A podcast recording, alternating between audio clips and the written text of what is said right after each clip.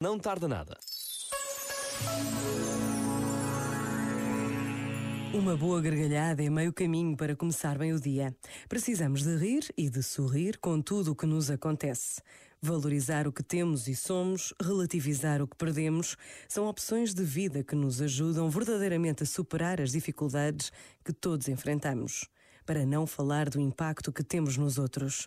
E como escreveu o Papa Francisco na sua mensagem por ocasião do quinto centenário do nascimento de Teresa d'Ávila, a verdadeira santidade é alegria, porque um santo triste é um triste santo. Pensa nisto e boa noite. Este momento está disponível em podcast no site e na app da RFM.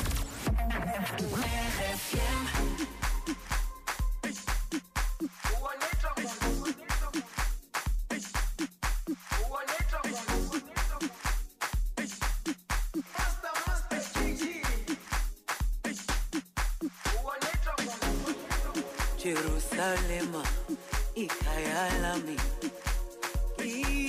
ilondoloze uhambe nami zungangishilana Jerusalema ikhaya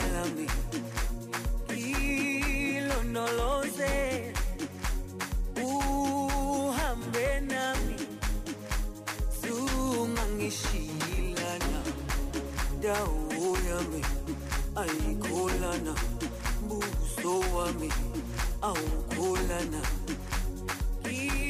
ilondoloze zuhambe nami dawo yami ayikholana buso wami awukholana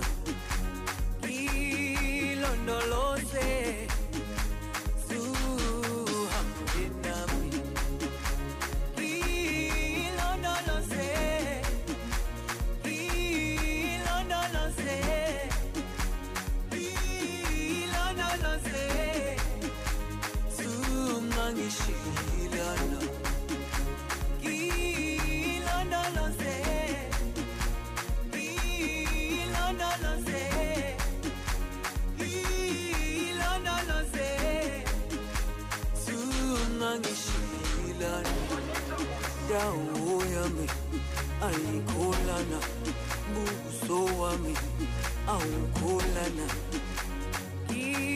ilondoloze